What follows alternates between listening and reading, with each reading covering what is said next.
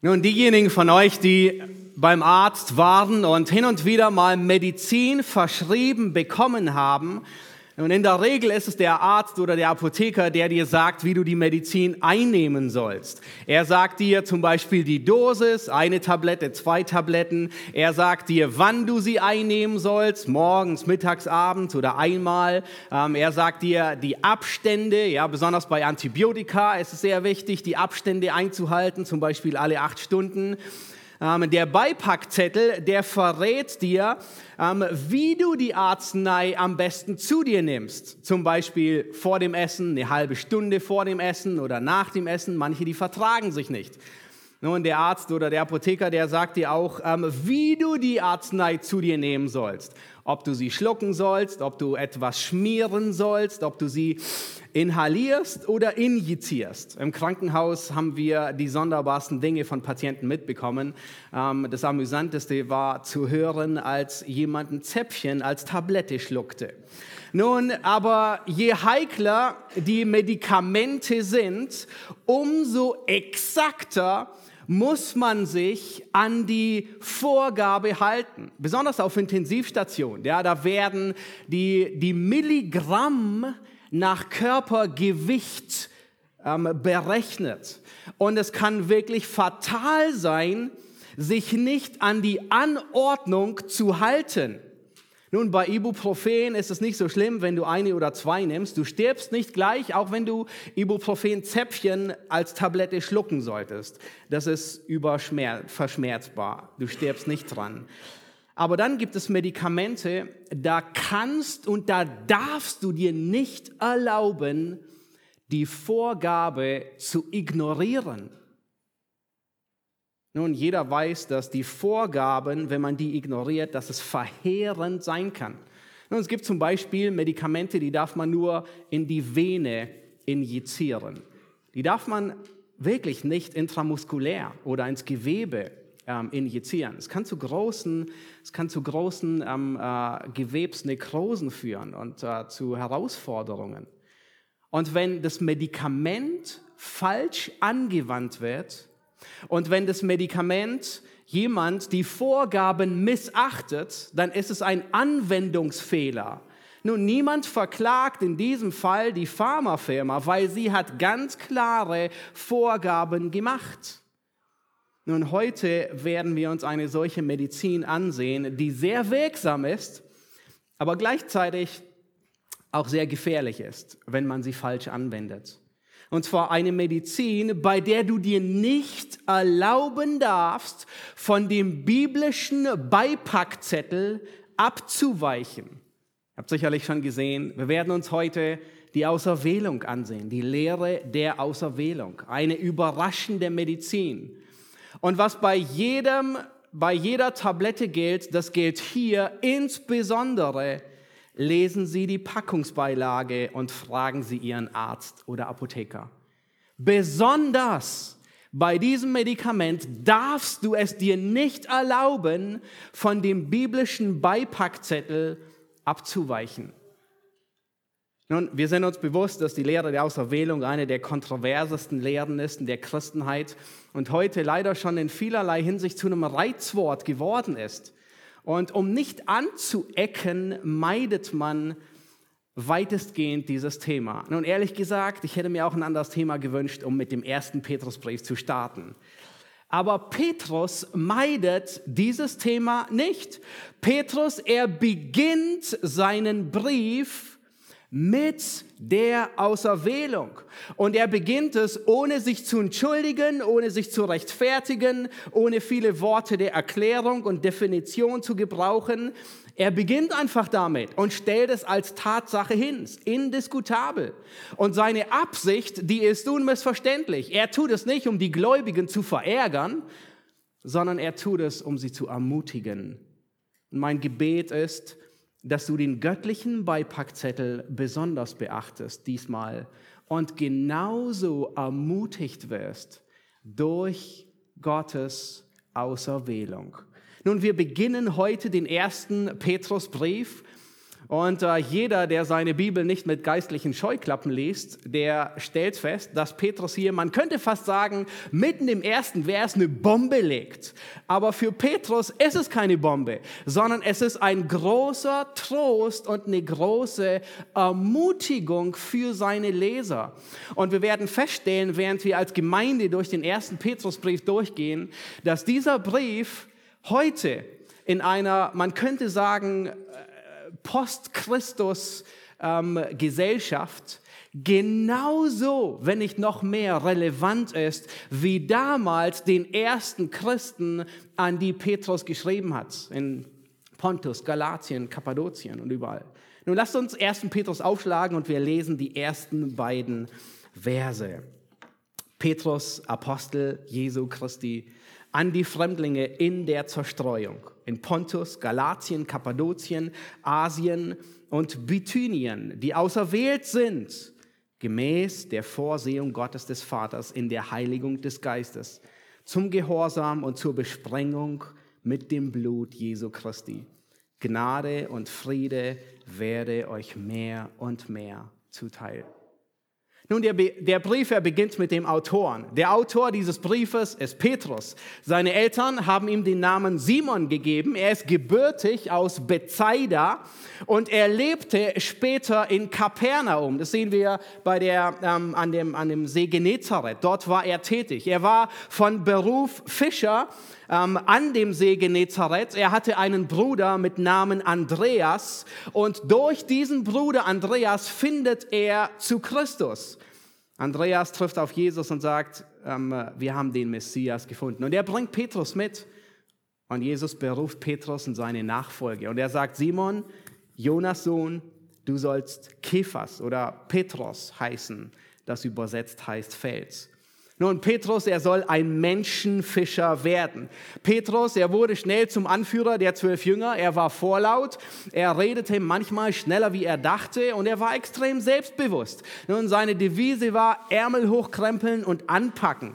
Ja, ob es zum Fischen war oder ob es zum Schwertziehen war, ähm, um Christus zu verteidigen. Das war sein Motto. Aber als es darauf ankam, verleugnete er Jesus dreimal am Kohlenfeuer. Der Hahn kräht und Petrus erinnert sich schmerzhaft an die Worte Jesu und weint bitterlich. Aber Jesus hat ihn nicht aufgegeben. In der vorletzten Predigt hörten wir von Paul, dass Jesus ihn wieder einsetzt. Demut und Gehorsam war der Ausweg aus dem Versagen. Petrus lernt, dass nun ein anderer sein Oberbefehlshaber ist, Christus. Und Jesus sagt, weide meine Lämmer. Dreimal. Und genau das tut Petrus. Und genau das tut Petrus mit diesem Brief. Er will nämlich, er verfolgt das Ziel, dass die Schafe Christi sich auch nach seinem Ableben immer noch an das erinnern können, was er gegeben hat. Nun, liberale Theologen, die, besonders die deutschen Theologen, ja, die wollen Petrus als Autoren abstreiten. Sie sagen, für einen galiläischen Fischer ist das Griechisch, das wir im ersten Petrus vorfinden, viel zu kultiviert. Ähm, außerdem ähm, ähm, sind ganz viele alttestamentliche Zitate aus der Septuaginta. Petrus hätte mit Sicherheit aus der hebräischen Bibel zitiert. Aber auch wenn Petrus einen galiläischen Akzent hatte, er konnte sicherlich Griechisch von Jugend an. Er war ein Kleinunternehmer, er war ein Geschäftsmann, er musste Griechisch können. Außerdem lesen wir ganz am Ende 1. Petrus 5, Vers 12, da sagt Petrus, ähm, durch Silvanus, wie ich überzeugt bin, ein treuer Knecht. Also er, er, er schreibt und er schickt den Brief durch Silvanus. Wäre auch möglich, dass Silvanus ein bisschen geholfen hat beim, ähm, mit der griechischen Sprache. Wir wissen es nicht. Außerdem nun, wenn Petrus an Griechischsprachige schreibt, warum sollte er die hebräische Bibel zitieren? Ja, er hat sicherlich die griechische Übersetzung zitiert. Nun, zum Schluss die Kirchengeschichte. Ganz viele Kirchenväter, Clemens, Polycarp, Eusebius, alle bezeugen Petrus, der Apostel Jesu Christi, er war wirklich der Autor dieses Briefes. Nun, wann wurde der Brief geschrieben? Nun, die ganze Tonart dieses Briefes, ähm, auch wenn man meinen sollte, es wäre Moll, ist sie ähm, tatsächlich in Dur geschrieben. es spricht viel von Anfechtung, von Feuerprobe, von Leid. Und es deutet an, dass die Empfänger durch leichte bis mittelschwere Verfolgung hindurchgegangen sind. Nun, wahrscheinlich war diese Verfolgung noch nicht übers ganze römische Reich ausgedehnt, sondern sie war wahrscheinlich lokal. An manchen Orten schwerer, an anderen Orten nicht so schlimm. Kennen wir auch aus den letzten zwei Jahren. Außerdem ähm, lässt Petrus am Ende äh, Kapitel 5, Vers 13 grüßen und sagt, von der Mitauserwählten in Babylon, was sehr wahrscheinlich ein ein, alle, in der Regel sind sich alle einig, ein Codewort für die Gemeinde in Rom ähm, war. Das heißt, Petrus, er schreibt aus Rom und man nimmt an, dass dieser Brief so ungefähr 62 bis 63 nach Christus aus Rom geschrieben wurde. Es war kurz bevor dieser großen Verfolgung 64 nach Christus unter Nero. Und 64 brach ein großes Feuer in Rom aus man munkelt sehr stark, dass Nero selbst es gelegen hat, um, gelegt hat, um die Stadt neu aufzubauen. Aber um den Verdacht abzulenken, hat er es den Christen in die Schuhe geschoben. Und es begann eine unglaublich ähm, große, heftige Verfolgung. Die Christen, es löste ungeheuren Hass und Verfolgung aus im ganzen Reich. Und wer sind die Empfänger? Und der Text sagt es, an die Fremdlinge, in der Zerstreuung in Pontus, Galatien, Kappadokien, Asien und Bithynien. Das heißt, wir finden das in der heutigen Türkei. Es beschreibt römische Provinzen und offensichtlich gab es dort überall Gemeinden. Es war dieser Brief, ist in gewisser Weise wie ein Rundschreiben gedacht, nicht nur an eine, sondern an das ganze Gebiet es sind Gemeinden, die sehr wahrscheinlich durch äh, Paulus entstanden sind. Und dann sind es gemeindegründende Gemeinden geworden. Das wissen wir aus ähm, Ephesus und Kolossä. Ja? Das heißt, da waren Gemeinden, die entstanden sind durch Paulus oder Petrus oder andere. Und die haben dann weiter Gemeinden gegründet. Vielleicht waren das auch Gemeinden, die dadurch entstanden sind durch die Gläubigen, die bei Pfingsten das erste Mal in Jerusalem waren. Nun, Überwiegend waren es Heiden, an die Petrus schreibt. Lesen wir in, dem ganzen Buch. Er, er, er, spricht davon, dass sie einst nicht ein Volk genannt sind, jetzt ein Volk sind. Das heißt, seine Empfänger sind überwiegend Heiden, wenig kaum Juden. Nun, was war der Anlass? Man könnte sagen, der erste, ähm, der erste Petrusbrief, er ist ein Reiseführer für Fremdlinge. Und das ist, wie du den ersten Petrusbrief lesen sollst. Er ist ein Reiseführer für Fremdlinge. Nun, diejenigen von euch, die gerne reisen und in eine andere Stadt gehen und sie besuchen, was kauft ihr euch in der Regel für diese Region? Ein Reiseführer, um zu wissen, wo soll ich hingehen, wie soll ich mich verhalten, wo kann man essen gehen. Und genau das ist der erste Petrusbrief. Ein Reiseführer, wie man sich als Fremdling in dieser Welt verhält in einer Zeit, die geprägt ist von Herausforderungen. In einer Zeit, in der die Gesellschaft zunehmend feindlicher wird. Und diese Worte, ich möchte euch nur ermutigen, die alle anzustreichen, wenn ihr 1. Petrus durchlebt. Sie erfahren Leid, Feuerprobe, Kränkung, Verleumdung, Anfechtung, Lästerung, Drohung, Schmähen und sogar Leiden für Gutes tun. All das sind Beschreibungen für das, was ähm, die, die Empfänger durchlebten. Und Petrus, er will die Gläubigen ermutigen, in dieser Feuerprobe festzustehen. Und er unterweist sie, wie sie als Fremdlinge in einer Gesellschaft leben, die gottlos ist und zunehmend feindlicher wird gegenüber das Christentum. Petrus erinnert sie, dass sie eine große zukünftige Hoffnung haben. Das werden wir dann der nächsten Predigt in Vers 3 sehen. Ähm, diese Hoffnung ins Auge zu fassen das wird ihnen Kraft und Ausharren schenken. Und dann schreibt Petrus in Kapitel 5, Vers 12, das ist der Anlass seines Briefes. Er sagt, ich habe euch in Kürze geschrieben, um euch zu ermahnen und zu bezeugen, dass dies die wahre Gnade Gottes ist, in der ihr steht. Nun Frage, wenn du einen Brief an Gläubige adressierst, die momentan durch wirklich schweres Leid hindurchgehen. Und es bahnt sich am Horizont noch schlimmeres Leid an. Womit würdest du die Gläubigen trösten, ermutigen, festigen und anspornen? Was würdest du ihnen sagen? Nun, viele Dinge, viele Dinge, von denen wir lesen werden, die Hoffnung, die zukünftige Hoffnung ins Auge fassen. Frage, wer würde mit der Erwählung anfangen? Wahrscheinlich niemand von uns, oder? Und vielleicht denkst du, nun, das ist was für Theologiestudenten. Das ist etwas für Streithähne, aber nicht für Gläubige, die jetzt durch eine Feuerprobe hindurchgehen. Nein, du irrst dich. Offensichtlich ist das das allererste, was Petrus den Gläubigen beibringen will. Er erinnert sie, dass sie auserwählt sind von Gott dem Vater. Nachdem Petrus sich vorgestellt hat, ist das allererste Wort die Auserwählten. Petrus, er rahmt seinen ganzen Brief in die Lehre der Auserwählung ein. Er beginnt damit und er endet damit. Und zwischendrin hebt er diese Wahrheit noch einmal hervor. Besonders in diesem Brief, wo es um Leid, Verfolgung, Feuerprobe, Kränkung, Schmähung geht, beginnt und endet Petrus mit Auserwählung. Ist unfassbar, oder? Ist das nicht kontraproduktiv? Nun, offensichtlich ist es genau die richtige Medizin, die sie brauchten. Ist es nicht zerstörerisch für die Gemeinde? Nein, offensichtlich sogar heilsam. Die Absicht Gottes mit der Wahrheit über die Erwählung ist, Gläubige zu trösten, zu ermutigen und Zuversicht zu geben. Wir müssen aufhören, uns darüber zu ärgern oder diese Wahrheit zu missbrauchen, sondern sie so zu nutzen, wozu Gott sie gegeben hat. Und vielleicht denkst du bei dir selbst, das ist ein bisschen überzogen heute Morgen, dieses Thema. Das Wort erwählt kommt einmal in diesen zwei Versen vor ähm, und, und, und, und, und du stellst die ganze Predigt unter dieses Thema. Ist ein bisschen überzogen. Machst du nicht ähm, Elefanten aus einer Fliege? Nein, wirklich nicht.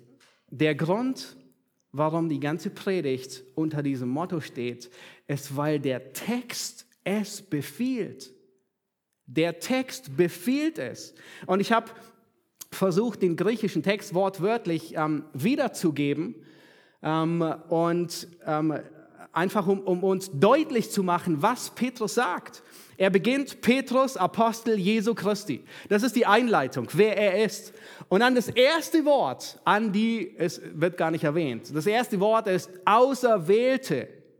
Und dieses Wort modifiziert alles, was kommt. Ja, die Fremdlinge in der Zerstreuung, Pontus, Galatien, Kappadokien, Asien und Bithynien. Und dieses Wort, die Auserwählten, es markiert und es modifiziert alles, was kommt.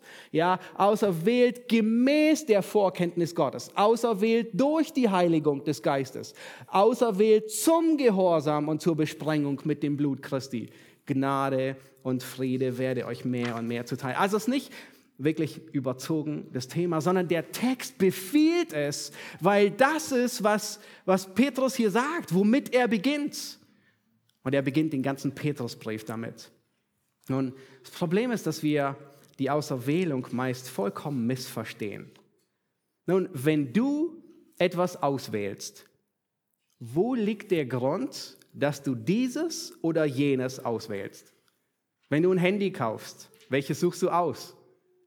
Wenn du ein Auto kaufst, welches suchst du aus? Das beste Auto für den geringsten Preis, richtig?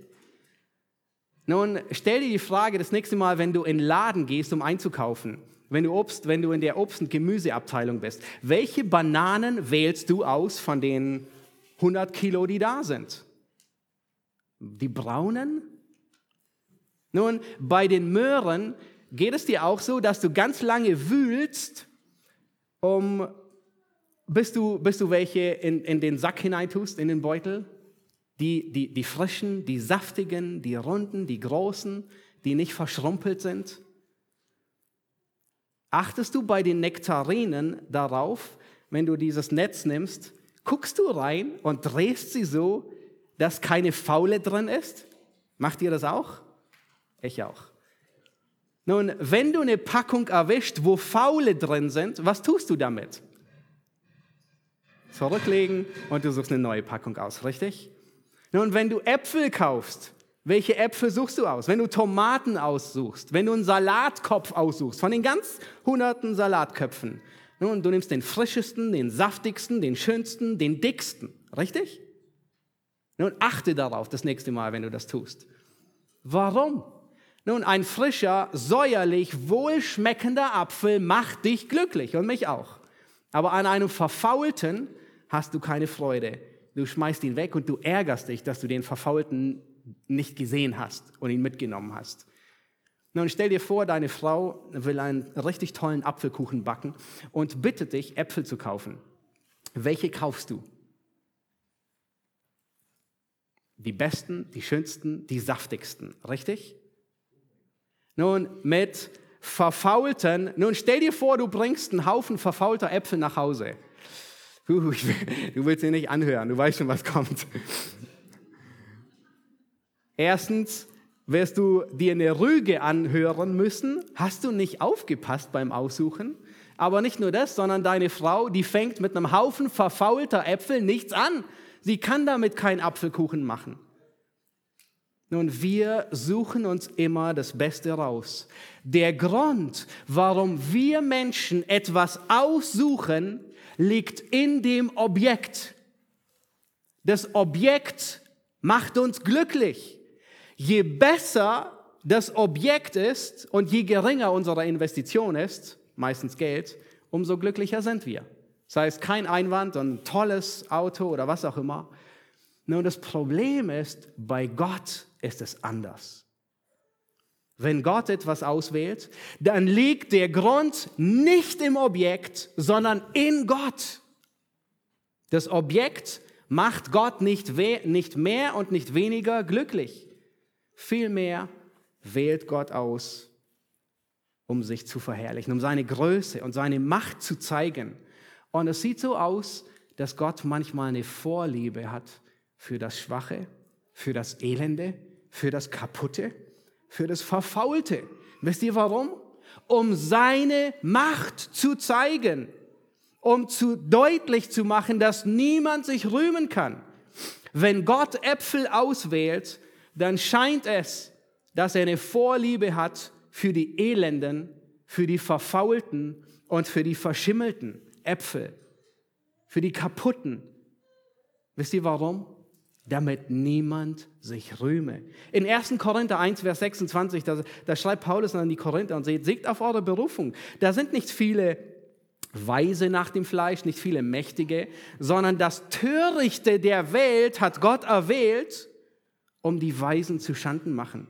Das Schwache hat Gott erwählt, um das Starke zu Schanden zu machen. Das Unedle der Welt, das Verachtete hat Gott erwählt, um das und das, was nichts ist, damit er zunichte mache, was etwas ist, damit sich vor ihm kein Fleisch rühme.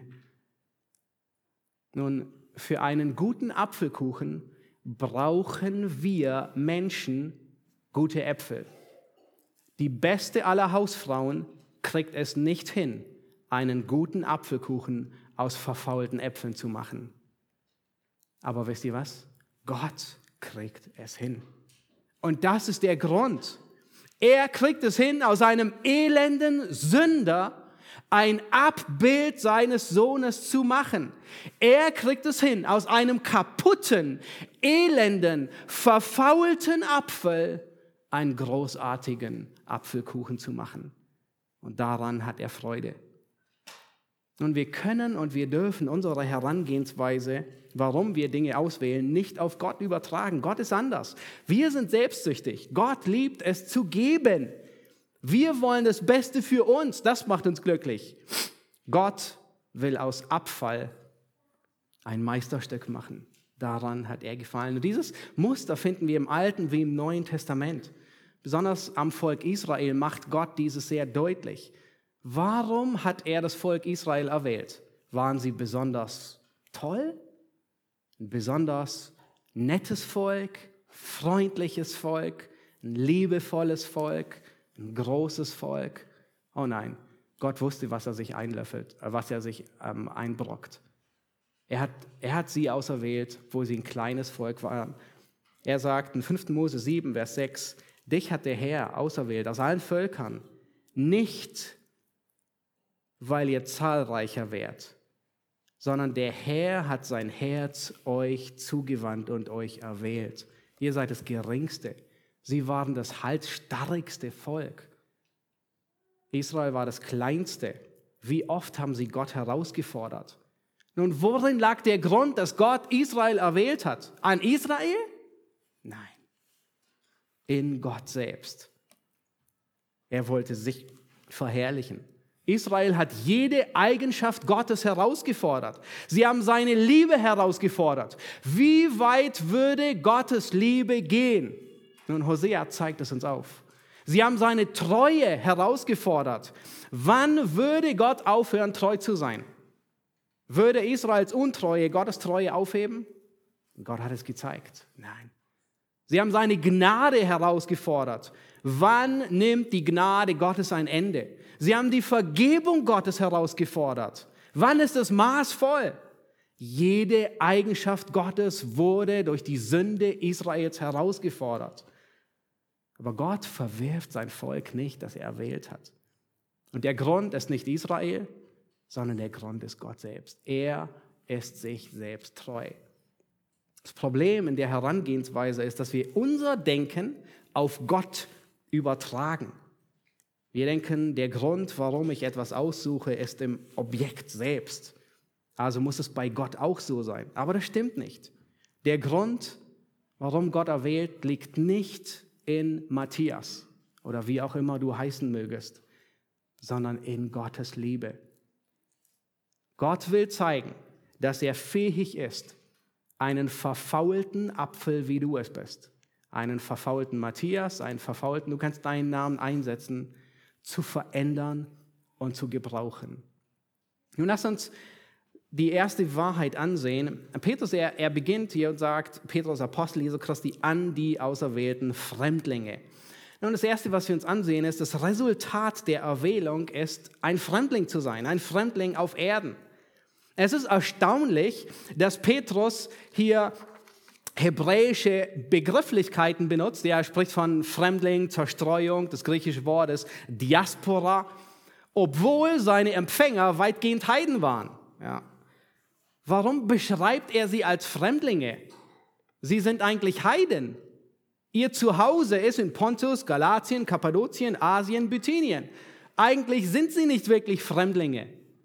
Nun, Petrus, er gebraucht das Wort Fremdlinge als Metapher und er beschreibt ihre Beziehung zur Welt.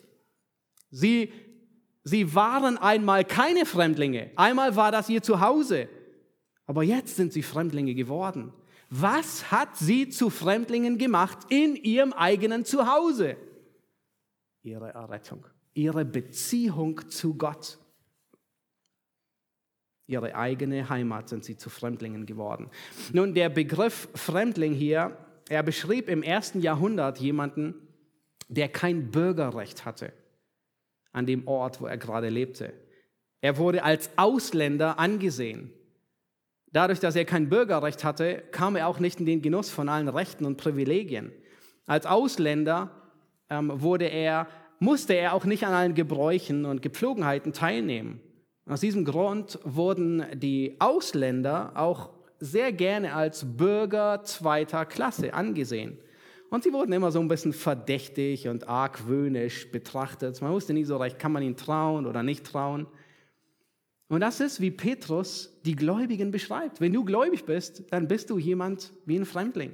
Es mag Zeiten geben, in denen Christ, die christliche Weltanschauung der gesellschaftlichen Weltanschauung sehr ähnlich ist, aber das war in der Regel die Seltenheit in der ganzen Kirchengeschichte. In der Regel sind Christen Fremdlinge. Sie waren, Christen sind nicht die Helden. Christen sind nicht die, die beliebt sind. Nun, die Sichtweise von Christen über Mann und Frau, über Ehe und Familie, über Erziehung ist hinterweltlich. Niemand von uns mag ein Fremdling sein. Willst du gerne ein Ausländer betitelt, als Ausländer betitelt werden? Nun, jeder will sich zu Hause fühlen, nicht wahr? Wir wollen gern dazugehören. Ein Fremdling ist wie ein Bürger zweiter Klasse. Er hat keine Stimme. Er wird überhört. Man ignoriert ihn. Was er sagt, zählt nicht. Er ist ein Außenseiter. Ein Fremdling, er wird höchstens toleriert, aber nicht respektiert. Und kannst du dich erinnern, als ihr, vielleicht war das bei euch in der Schule auch so, dass man, ähm, wenn man Fußball gespielt hat, auf dem Schulhof oder ähm, im Sportunterricht, nun, dann wurden, haben in der Regel wurden zwei aufgestellt, die haben gewählt. Kennt ihr das? Und dann haben sie gewählt. Und äh, dann fängt einer an und wählt sich aus der ganzen Mannschaft einen raus und der andere wählt sich einen raus. Und ich weiß nie, in welcher Reihenfolge du warst. Ähm, ich war nicht bei den Ersten. Ich gehörte nicht zu denen, die gewählt wurden, sondern ich gehörte zu denen, die übrig blieben und aufgeteilt wurden. Und das sind Christen. Das ist, wie Petrus hier Gläubige bezeichnet. Du gehörst zu solchen, die nicht an erster Stelle ausgesucht werden, sondern zu solchen, die aufgeteilt werden, wenn noch etwas übrig geblieben ist das ist ein Fremdling. Wenn du Christ bist, dann gehörst du nicht zu den beliebtesten. Freunde dich mit dem Gedanken an. Aber wisst ihr, was so unglaublich ist? Für diese Welt bist du ein Bürger zweiter Klasse. Für diese Welt wirst du wie ein Fremdling, ein Ausländer angesehen, aber nicht bei Gott. Deswegen sagt Petrus, du bist ein Fremdling aber du bist ein auserwählter Fremdling. Du bist von Gott auserwählt. Ist es nicht tröstend zu wissen? Nun, in der Welt bist du nicht, gehörst du nicht zu den Ersten, die ausgewählt werden, sondern nur verteilt, was übrig bleibt. Aber bei Gott bist du auserwählt.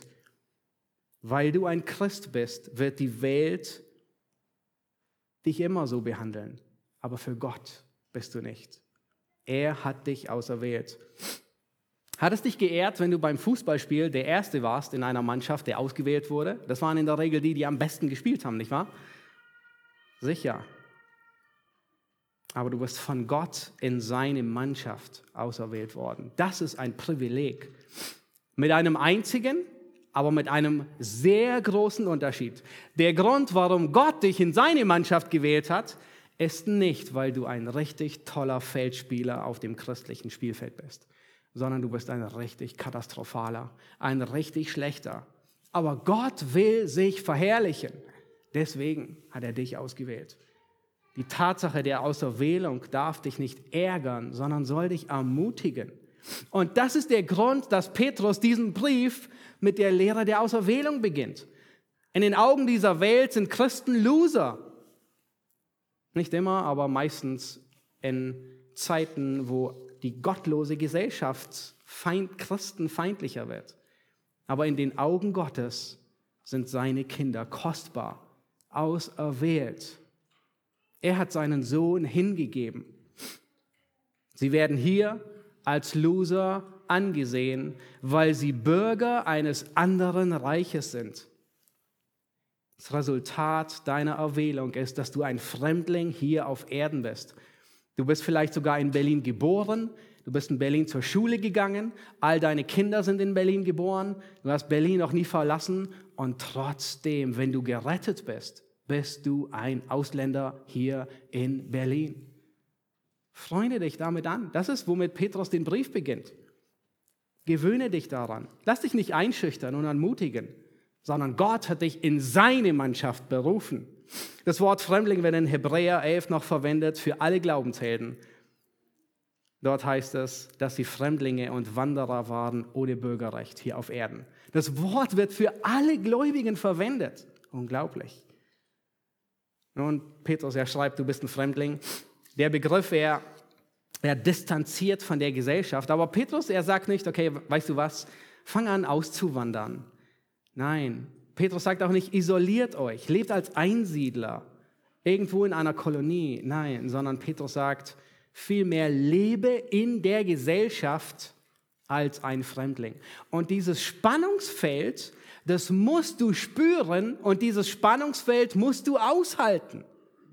Wir stehen ständig in der Gefahr, uns entweder anzupassen oder uns abzukapseln. Und beides ist verkehrt. In Johannes 15, Vers 19 beschreibt Jesus genau das, was wir hier vorfinden. Er sagt dort, wenn ihr von der Welt wäret, so hätte die Welt das ihre lieb. Weil ihr aber nicht von der Welt seid. Nun kamen wir einmal aus dieser Welt? Ja, sind alle hier geboren? Und er sagt, weil ihr nicht aus der Welt seid, sondern ich euch aus der Welt heraus erwählt habe, darum hasst euch die Welt. Du bist ein Fremdling, weil du ein Bürgerrecht im Himmel hast.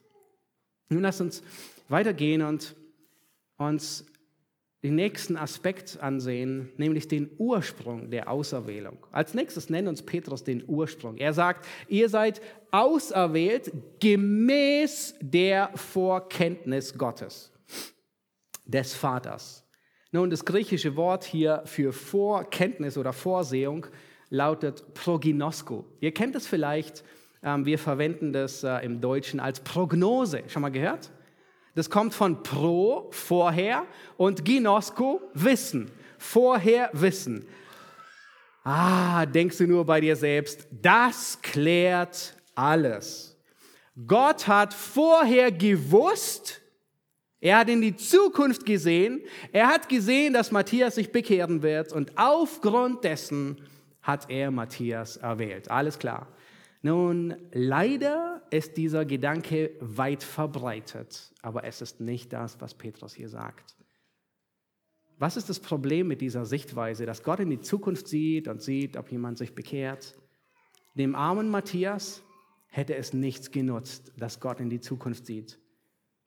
Denn der verlorene Matthias wollte nie zu Christus. Ich kann mich gut erinnern, mit meinem Vater abends oft über den Glauben geredet. Ich bin im kindergläubigen äh, Elternhaus aufgewachsen, bin immer zur Sonntagsschule gegangen, immer zur Gemeinde gegangen. Ich wusste, ich bin ein Sünder. Ich wusste, es gibt Himmel und Hölle. Ich wollte schon gerettet werden. Ich wollte schon in den Himmel kommen. Ich wollte nicht in die Hölle gehen, aber nicht zu dem Preis. Nicht zu dem Preis, dass ich vor Gott kapituliere, dass er der Herr meines Lebens wird. Und ich kann mich gut erinnern, an einem Abend, ich, ich redete mit meinem Vater, ich war irgendwie, ich glaube, zehn oder neun oder zehn.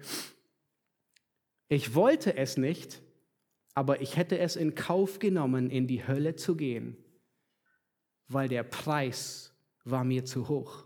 Christus, Herr meines Lebens. Das wollte ich nicht. Ich wollte selbst der Herr meines Lebens bleiben. Und das ist nicht nur meine Erfahrung, sondern das beschreibt jeden Sünder. Egal, ob im gläubigen Elternhaus aufgewachsen und du ein bisschen christlichen Stallgeruch angenommen hast, oder ob deine ganze Erziehung aus dem Atheismus kommt. Jeder ist ein Sünder und verblendet. In 2. Korinther 4, da sagt Paulus, dass der Gott dieser Welt unsere Augen verblendet hat und wisst ihr, was das bedeutet? Das bedeutet, dass unsere Sensoren tot sind. Sie, unsere Sensoren sagen uns nicht, sie funktionieren nicht, du kannst dich nicht verlassen. Wie viel siehst du, wenn du geblendet bist? Nichts, nichts. Paulus sagt, jeder Sünder ist geistlich tot. Und ich weiß nicht, ob du einen toten Menschen schon gesehen hast. Wir haben im Krankenhaus viele gesehen. Aber vielleicht hast du eine tot, irgendein totes Tier mal gesehen. Fass es mal an. Es bewegt sich nicht. Da ist nichts drin, kein Leben, nichts. Und so sind wir. Wir fragen nicht nach Gott. Und dann sagt Paulus, dass wir, dass jeder Sünder ein Sklave der Sünde ist. Nun frage, wie frei ist ein Sklave? Also ein Sklave, nicht ein Arbeitnehmer ähm, heute, sondern ein Sklave, Sklave, wie damals. Und er hatte durchaus gewisse Freiheiten. Wenn sein Herr ihm gesagt hat, geh bitte zum Markt und bring Paprika nach Hause, dann war er frei. Er konnte den einen Weg gehen oder den anderen Weg gehen. Er konnte einen Einkaufswagen mitnehmen oder er konnte einen Rucksack mitnehmen, aber das war dann auch weitgehend alles. Er konnte nicht einfach sagen, tschüss, ich gehe, ich suche mir einen anderen. Er war gebunden an diesen Herrn. Und genau so bist du an die Sünde gebunden. Sie lässt dich nicht los. Das Westminster Bekenntnis des Glaubens formuliert das so zutreffend. Dort heißt es, der Mensch hat durch seinen Fall in den Stand der Sünde alle mit seiner Erlösung verbundenen Fähigkeiten verloren, das geistlich Gute zu wollen. Gott sagt in Jeremia, kann ein Moor seine Haut wandeln oder ein Leopard seine Flecken. Nein. Und genauso kannst du, der du ein Sünder bist, nicht ablassen vom Böses tun. Das heißt, wenn Gott nicht eingreift, wenn Gott nicht den elenden Matthias herausgezogen hätte, dann hätte es dem Matthias nichts genutzt, dass Gott in die Zukunft sieht, ob sich Matthias für ihn entscheiden würde.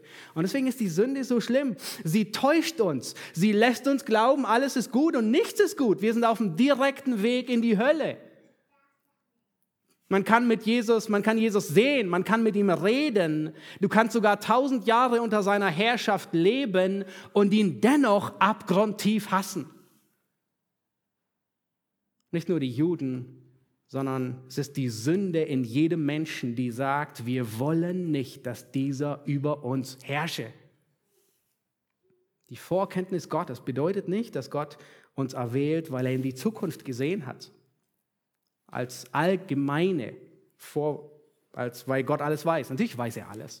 Nun, was bedeutet es dann, dass Gott, dass wir erwählt sind gemäß der Vorkenntnis Gottes? Nun, ähm, ich habe im Wochenblatt einige weitere Bibelstellen hinzugefügt. Ähm, ich möchte nur zwei davon nennen. Und zwar Petrus selbst gebraucht eine dieser Stellen.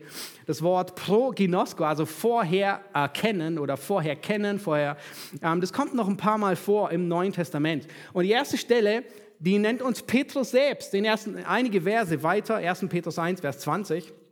Da spricht er davon, dass Jesus zuvor ersehen war, also dasselbe Wort, proginosko, vor Grundlegung der Welt, aber er wurde offenbar gemacht in der letzten Zeit. Nun Frage, hat Gott in die Zukunft gesehen und er hat gesehen, dass Christus sterben wird und hat aufgrund dessen, weil er in die Zukunft gesehen hat, Christus auf die Welt geschickt. Niemals. Es war der Ratschluss Gottes. Die zweite Stelle finden wir in Apostelgeschichte 2, Vers 23. Dort heißt es, diesen Jesus, der nach Gottes festgesetztem Ratschluss und Vorsehung, selbe Wort, proginosko, also vorher gesehen oder ja, vorher erkannt. Er ist dahin gegeben worden den habt ihr genommen und durch die Hände der Gesetzlosen ans Kreuz geschlagen und getötet. Hier ist dasselbe Wort, proginosko. Nun, Frage, bedeutet es, dass Gott in die Zukunft gesehen hat und er hat gesehen, mein Sohn stirbt und er hat dann den Ratschluss getroffen und gesagt, ich gebe ihn hin. Niemals. Sondern vielmehr sehen wir, dass es als Synonym bezeichnet wird. Das heißt Ratschluss und Vorsehung. Das heißt, Vorsehung bedeutet nicht, Gott sieht in die Zukunft und sieht, was geschieht und dann agiert er und sagt, okay, dann mache ich diesen Plan. Nein, sondern Gott hat einen Ratschluss, den er trifft. Nun, das Wort erkennen beschreibt den Entschluss, eine Beziehung zu einer Person aufzubauen. Ich habe ebenfalls im Wochenblatt noch ein paar weitere Bibelstellen zu kennen, auch im Alten Testament. Ähm, und das Wort kennen oder erkennen, es bedeutet nicht nur vorherwissen, sondern es bedeutet den Entschluss, eine Person trifft eine enge Beziehung mit einer anderen Person. In 1. Mose 4, Vers 1 zum Beispiel, da lesen wir, und Adam erkannte, das ist das, das, das, das hebräische Wort Yada, ja, es wird im Griechischen mit Ginosko wiedergegeben. Abraham erkannte seine Frau und sie wurde schwanger und gebar den Kain. Und hat Adam in der Nacht das erste Mal seine Frau kennengelernt? Nein, nicht wirklich. Sonst bedeutet, dass Adam beschlossen hat, eine intime Beziehung aufzubauen. In 1. Mose 18 heißt es genau dasselbe. Gott sagt, ich habe ihn, Abraham, ersehen. Ja, auch selbe Wort, dass er seinen Kindern bestimmt, könnte man auch sagen. Oder Jeremia 1, Vers 5. Ehe ich dich im Mutterleib bildete, habe ich dich ersehen, dasselbe Wort, geheiligt. Und in Amos 3, Vers 2 noch einmal. Euch nun, er spricht an die Israeliten, habe ich ersehen, selbe Wort, von allen Geschlechtern. Das heißt, wir sehen, Gottes Vorkenntnis bedeutet nicht nur, dass Gott in die Zukunft blickt, dass er weiß, was alles geschieht, sondern es bedeutet, dass er einen Entschluss fasst, Menschen zu retten, eine Beziehung zu ihnen aufzubauen. Und Frage, hast du jemals Gott gedankt, wenn du gerettet bist, dass er dich erwählt hat? Hast du es über die Lippen gebracht? Fang heute damit an. Und Petrus, äh, Paulus, er, er, er dankt im zweiten Thessalonicher Brief dafür, dass Gott für eure Auserwählung, sagt er. Und wir wollen weitergehen und ähm, uns ansehen, was das Werkzeug der Auserwählung ist. Petrus, er sagt, ihr seid auserwählt durch die Heiligung des Geistes. Das Werkzeug der Auserwählung ist die Absonderung durch den Heiligen Geist. Und man könnte sagen, der Heilige Geist, er ist der Motor im Leben des Gläubigen. Wisst ihr, was der Unterschied zwischen einer Seifenkiste ist, wo man sich selbst ähm, abstrampelt, und einem Auto, das einen Antrieb hat? Der Motor. Bei einer Seifenkiste musst du treten und treten und treten. Ein Auto hat einen Motor. Du drückst auf Gas und du merkst, da kommt, da kommt was. Nun, ungefähr so ist das Wirken des Heiligen Geistes. Er ist derjenige, der in unserem Herzen uns führt, dass wir uns nach Gott ausstrecken, dass wir zu ihm hingehen. Er schärft das Verständnis für das Evangelium. Er überführt von Sünde. Er sichert uns die Vergebung zu. Wir werden charakterisiert durch seine Frucht. Wie sieht es aus, dass jemand auserwählt ist? Der Geist Gottes ist bei ihm am Werk. Der Geist Gottes ist unter der Haube und er wirkt und die Frucht wird sichtbar. Nun, gleichzeitig wird hier ähm, bedeutet die Absonderung oder die Heiligung. Das ist ein Gedanke, ein Konzept aus dem Alten Testament. Etwas zu heiligen bedeutet etwas abzusondern. Das heißt, brauchbar zu machen für Gott. Ja, Geräte, zum Beispiel die Geräte im, in der Stiftshütte, im Tempel, die wurden abgesondert, die wurden geheiligt. Und das tut der Heilige Geist. Er sondert uns ab und macht uns brauchbar für Gott. Das werden wir in den kommenden Predigten noch mehr sehen, in, in 1. Petrus 1, Vers 3, wo er von der Wiedergeburt spricht. Genau das, was geschehen ist. Nun, lass uns weitergehen und uns ansehen, was das Ziel der Auserwählung ist. Das Ziel der Auserwählung ist Gehorsam und Vergebung durch Jesus Christus. Petrus sagt, ihr seid auserwählt zum Gehorsam und zur Besprengung mit dem Blut Christi. Und ich hoffe, ihr habt gesehen, in diesem einen Vers beschreibt Petrus das Wirken der ganzen Trinität. Ja, die Auserwählung durch den Vater, die Wiedergeburt durch den Geist und die Vergebung durch den Sohn. Ähnlich beschreibt Paulus es in Epheser 1. Ja. Er sagt, auserwählt zum Gehorsam. Das heißt, die Auserwählung, sie hat ein Ziel. Du bist auserwählt, um gehorsam zu sein. Und dir wurde vergeben. Ist das nicht unglaublich, ein unglaubliches Privileg? Wir hatten schon in der Predigt ähm, Anfang Januar über den Missionsbefehl gesehen, dass das, unser, unser, das ist, was Gott will. Ja, lehrt sie halten, was ich euch befohlen habe. Das Leben als Christ ist ein Leben im Gehorsam gegen Christus. Ich war überrascht, wie oft Petrus hier im ersten Petrusbrief von Gehorsam spricht. Ja, ein paar Verse weiter, Vers 14 sagt er, als gehorsame Kinder. Ja, das heißt, der Gläubige, er ist charakterisiert durch Gehorsam. Spurgeon, er sagt in seinem Buch, ähm, erwählt vor Grundlegung der Welt, ähm, ihr findet es auch am Büchertisch, wir haben ein paar Exemplare mitgebracht, ein sehr gutes, ergänzendes Buch. Er sagt folgendes, er sagt, O Geliebte, haltet euch niemals für erwählt, wenn ihr nicht heilig seid. Sehr, sehr eindrucksvolle ähm, Warnung. Gottes Erwählte sind nicht makellos. Sie sind nicht perfekt. Das haben wir gesehen am, am Leben von vielen Gläubigen, von David, von allen Glaubenshelden. Aber wenn man ihr Leben im Großen und Ganzen nimmt, sind sie heilig. Nun ist sehr wichtig. Die Bibel, sie fordert dich und mich, niemanden fordert sie auf, finde heraus, ob du erwählt bist. Nein, das ist ein Missbrauch. Sie fordert uns auf, zu Christus zu kommen. Sie fordert uns auf, Buße zu tun und an ihn zu glauben. John Bunyan, er hat in seiner Pilgerreise das sehr deutlich gemacht. Und zwar, wenn der Christ durch die enge Pforte hindurchgeht, dann dreht er sich um und sieht hinter ihm geschrieben, erwählt vor Grundlegung der Welt. Das heißt, du kannst nicht herausfinden, bevor du gläubig wirst, bin ich erwählt oder nicht, sondern die Bibel fordert jeden auf zum Gehorsam. Aber wie kann ich feststellen? All das ist, was Petrus sagt. Wenn der Geist Gottes in dir wirkt, wenn du siehst, dass du gehorsam bist, dann drehst du dich um. Du bist durch die enge Pforte eingegangen. Du drehst dich um und siehst, erwählt vor Grundlegung der Welt. Und vielleicht kommt in dir der Gedanke, aber was ist mit denen, die nicht erwählt sind?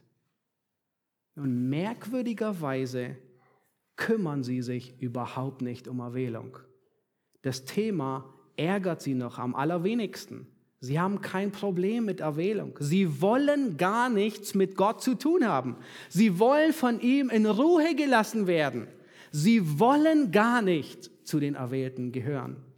Nun kommen wir zu der kritischen Frage, die die Bibel aber sehr klar beantwortet. Vielleicht hast du sie dir auch schon gestellt. Warum gehen Ungläubige verloren?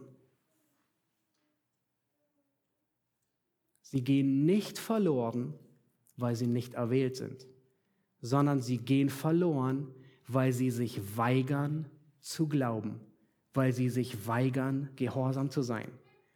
Und das sagt Petrus viermal in seinem Brief.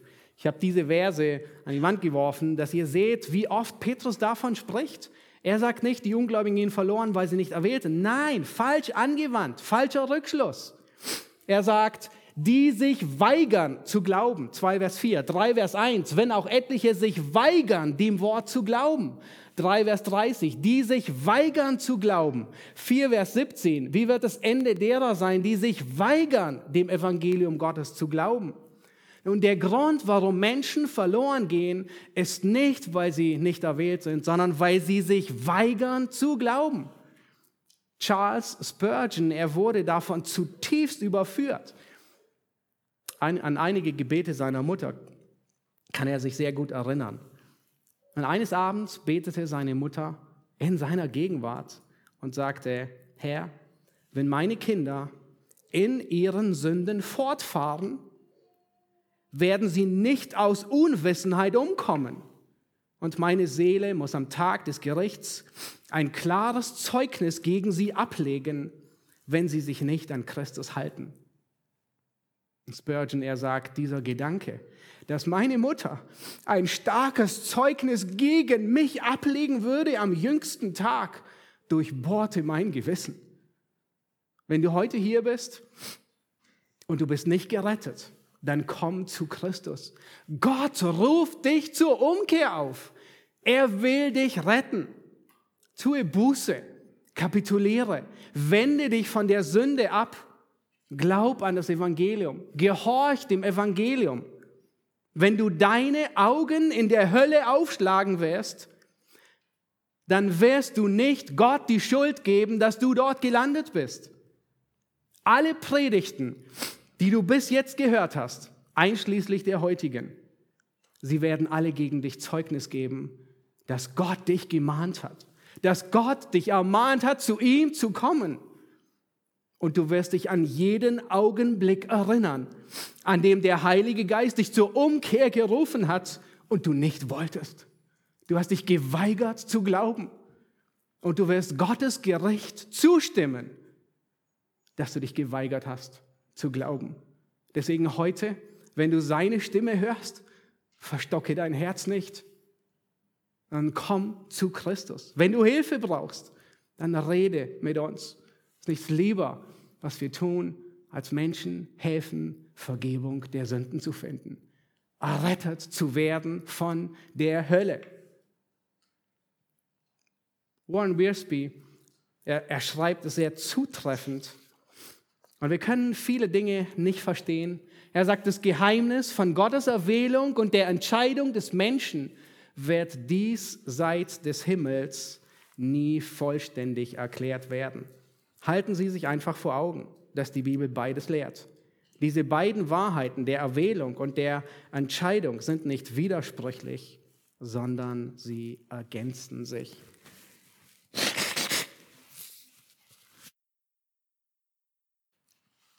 Nun, dann sagt Petrus, ihr seid auserwählt zum Gehorsam und zur Besprengung. Was, was bedeutet die Besprengung? Was geschieht? Nun, es erinnert an die Einsetzung des ersten Bundes in 2. Mose 24. Ähm, da hat das Volk zweimal gelobt und gesagt, alle Worte, die der Herr geredet hat, wollen wir tun. Und dann hat Mose Blut genommen und das, das Volk besprengt und gesagt, das ist das Blut des Bundes. Ja, etwas Ähnliches wird im Alten Testament angekündigt über den zweiten Bund, den neuen Bund, dass Gott reines Wasser über sie sprengen wird zur Sündenvergebung und den Geist in ihr Innerstes legt, um gehorsam zu sein. Das heißt, wir sehen auch hier wieder, der neue Bund, er beinhaltet Reinigung und Gehorsam, Sündenvergebung und Gehorsam. Und es sagt Petrus, werden im, im Verlauf im ersten Kapitel nochmal drauf zu kommen, in Vers 22, da sagt er, da ihr eure Seelen im Gehorsam gegen die Wahrheit gereinigt habt, durch den Geist, ja. Der Geist Gottes wirkt in uns. Er ist am Werk, aus einem kaputten, verfaulten Apfel einen guten Apfelkuchen zu machen. Ein Ebenbild Gottes. Das ist, was Gott wirkt. Nun lasst uns ähm, einen fünften Aspekt ansehen, nämlich die Vorzüge der Auserwählung. Gnade und Friede. Petrus erschließt den einleitenden Gruß mit den Worten, Gnade und Friede werde euch mehr und mehr zuteil. Nun, diese Worte des Segens, die sind nicht irgendwie so eine magische Formel. Diese Worte haben nicht irgendwie Kraft in sich selbst. Was macht einen Gruß zu einem Segen? Das Wirken des Vaters, des Sohnes und des Geistes. Gnade und Friede, sie werden uns nicht zuteil, weil Petrus sie uns wünscht, sondern weil Gott sie wirkt in dem Gläubigen. Das sind die Vorzüge der Auserwählung. Wir brauchen jeden Tag die Gnade Gottes und den Frieden wie die Luft zum Atmen. Und der Brief des Petrus, er ist in Gnade getränkt. Ja, Kapitel 1 sagt er, erinnert, setzt eure Hoffnung auf die Gnade. Und dann sagt er, hey, es ist Gnade Gottes, auch wenn ihr leiden solltet. Und dann erinnert er besonders die Männer und sagt, erinnert euch daran, dass wir gemeinsam, Männer und Frauen, Erben der Gnade sind. Dann erinnert er Kapitel 4, Vers 10, dass wir gute Haushalter der Gnade Gottes sind. Er erinnert uns daran, dass wir Gnade empfangen, wenn wir demütig sind. Und dann erinnert er und sagt, der Gott aller Gnade. Und dann ganz am Schluss, Kapitel 5, Vers 12, sagt er, ich habe euch geschrieben durch Silvanus, dass dies die wahre Gnade Gottes ist, in der ihr steht. Das heißt, er erinnert sich, ja, all das, was ihr durchgeht, das ist genau die Gnade Gottes. Es ist richtig. Und Petrus, er beginnt diesen Brief mit einer überraschenden Medizin, mit der Lehre der Erwählung. Und offensichtlich ist es genau die richtige Medizin für Gläubige, die in einer gottlosen Gesellschaft leben, die dem christlichen Glauben zunehmend feindselig gegenübersteht. Die Lehre der Auserwählung ist eine wirksame Medizin. Du musst unbedingt den biblischen Beipackzettel lesen und sie nicht falsch anwenden. Es kann sehr gefährlich sein. Kann man die Lehre der Auserwählung missverstehen? Kann man sie missbrauchen? Absolut. Aber genau davor müssen wir uns hüten.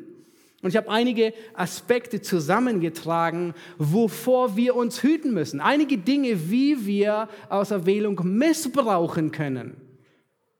Weil wenn wir das tun, dann missbrauchen wir Gottes Wort. Die Wahrheit wurde uns gegeben, um Konflikte zu lösen und nicht um Konflikte vom Zaun zu brechen. Daran werden wir besonders in Epheser erinnert. Paulus, er spricht dann die Auserwählten und, er, und, und sie hatten den Konflikt zwischen Juden und Heiden. Und Paulus gebraucht besonders diese Lehre, um deutlich zu machen, ihr seid eins. Er will Konflikt lösen. Und wenn wir beginnen, mit der Lehre der Auserwählung Konflikte vom Zaun zu brechen, missbrauchen wir sie.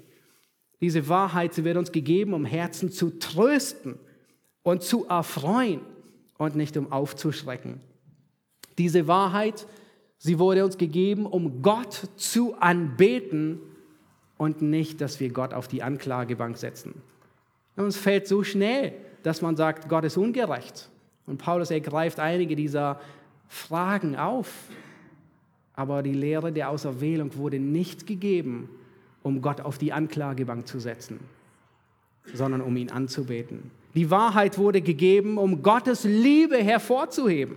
Nun, im Wochenblatt auf der ersten Seite habt ihr den Wochenvers aus Epheser 1, Vers 4, wo deutlich macht, dass Gott uns aus Liebe auserwählt hat. Und davon werden wir gleich im nächsten Lied singen. Dafür ist die Lehre der Auserwählung gegeben und nicht, um Gott zu einem herzlosen Monster zu machen. Die Wahrheit wurde gegeben, um anzuerkennen und nicht, damit wir sie hinterfragen oder verstehen. Wir können sie nicht hin, wir können viele Dinge gar nicht verstehen und fragen, warum tut Gott, was er tut? So ein Römer wird sie gegeben und gesagt, hey, du sollst sie anerkennen. Sechstens, diese Wahrheit wurde uns gegeben, um uns im Gebet, in der Heiligung und in der Evangelisation anzuspornen und nicht um uns passiv zu machen.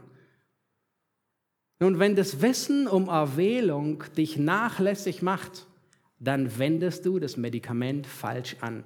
Dann missbrauchst du es. Und es hat große Konsequenzen. Siebtens, diese Wahrheit, sie wurde uns gegeben, um uns Gewissheit und Zuversicht und Sicherheit zu geben und nicht um uns zu beängstigen oder zu verunsichern. Nun, Charles Haddon Spurgeon, also auch in dem Buch, er sagt Folgendes, er sagt, fasse Mut, fasse Hoffnung, du Sünder, dass es Erwählung gibt. Diese Lehre soll dich nicht entmutigen und niederdrücken, sondern ganz im Gegenteil ist die Erwählung eine Tatsache, die Hoffnung weckt und äußerst freundlich ist. Nichts macht einen Menschen so wahrhaft freimütig wie das Wissen, dass er von Gott erwählt ist. Wer weiß, dass Gott ihn erwählt hat, der wird nicht zittern noch schlottern. Wir müssen uns hüten, diese Medizin anders anzuwenden, wie der biblische Beipackzettel es verordnet. Kann Auserwählung missbraucht werden? Ja, aber hör auf damit. Kann man sich daran ärgern? Ja, aber hör auf damit. Das ist nicht, wozu sie gegeben worden ist. Und wenn dich das Thema herausfordert, sei getrost, es hat viele andere herausgefordert. Ich möchte mit einem Zeugnis von Georg Müller schließen. Ah, die meisten von euch kennen Georg Müller, ah, der Waisenvater von Bristol. Und er schreibt in seiner eigenen Bio Autobiografie Folgendes. Er sagt, von dieser Zeit, äh, vor dieser Zeit war ich sehr gegen die Lehren der, der Erwählung, der speziellen Erlösung und bis zum Ende bewahrenden Gnade eingestellt. Und zwar so sehr, dass ich noch einen Tag nach meiner Ankunft in Teignmouth die Erwählung eine teuflische Lehre nannte. Natürlich glaubte ich nicht, dass ich mich selbst zum Herrn gebracht hätte, denn das war zu offensichtlich falsch. Aber ich glaubte dennoch, dass ich letztlich hätte widerstehen können. Ich wusste nichts über die Erwählung des Volkes Gottes und glaubte nicht, dass ein Kind Gottes für immer errettet ist, sobald es einmal zu einem solchen gemacht worden war. Doch nun wurde ich dazu gebracht, diese kostbaren Wahrheiten anhand des Wortes Gottes zu untersuchen ich wurde willens gemacht, keine Ehre für mich selbst bei der Bekehrung von Sündern zu suchen, sondern mich selbst lediglich als Werkzeug zu betrachten. Ich wurde willens gemacht, das anzunehmen, was die Schrift sagt. Ich vertiefte mich ins Wort und las das Neue Testament von Anfang mit besonderem Hinblick auf diese Wahrheiten. Zu meinem großen Erstaunen fand ich heraus, dass die Stellen, die entschieden für die Erwählung und die bewahrende Gnade sprechen, ungefähr viermal so viele waren wie diejenigen, die scheinbar gegen diese Wahrheiten sprechen. Und sogar diese wenigen Stellen dienten kurz danach, als ich sie untersuchte und verstanden hatte dazu, mich in den oben genannten Lehren zu bestärken. Nun, du kannst in einem seichten Christentum legen, das dir beibringt, die Bibel mit geistlichen Scheuklappen zu lesen und dir nur Verse herauszupicken, die dir gefallen, die dir etwas zu sagen haben. Und das Schwierige ignorierst du. Tu es nicht. Wenn du die Medizin der Auserwählung richtig anwendest, wenn du Gottes Beipackzettel, wie er diese Wahrheit dich damit trösten will, wenn du das befolgst, dann wird es dein Herz trösten. Es wird dich erfreuen. Es wird dazu führen, dass deine Anbetung gemehrt wird. Du wirst dir mehr der Liebe Gottes bewusst sein. Diese Medizin, sie wird dich demütigen und Gott erheben. Diese Medizin, sie wird dich anspornen in der Heiligung, im Gebet, in der Evangelisation. Diese Medizin, sie wird dir Gewissheit und Zuversicht geben, dich ermutigen, als Fremdling in einer feindlichen Gesellschaft zu leben. Und das wollen wir gleich mit dem nächsten Lied ausdrücken. Wie tief muss Gottes Liebe sein? Er liebt uns ohne Maßen, hat seinen Sohn an unserer Stadt für alle büßen lassen. Ich habe das alles nicht verdient. Ich lebe durch seine Gnade. Sein Blut bezahlt für meine Schuld, damit ich Leben habe. Lasst uns aufstehen und wir beten und wollen stehen bleiben zum Lied. Herr Jesus Christus, wir danken dir für den Beginn des ersten Petrusbriefes.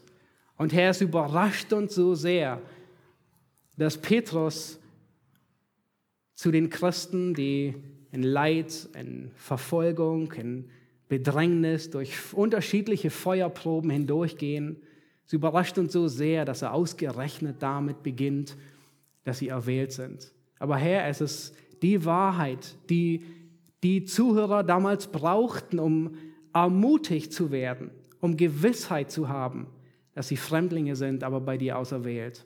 Und Herr, es ist dieselbe Wahrheit, die uns heute ermutigt, die uns anspornt, die uns Gewissheit gibt. Herr, dass du dein Werk in uns begonnen hast und dass du es auch vollenden wirst. Herr Jesus Christus, wir wollen dich preisen, weil wir darin deine Größe, deine Gnade, deine Liebe und Barmherzigkeit sehen. Wir beten dich an. Amen.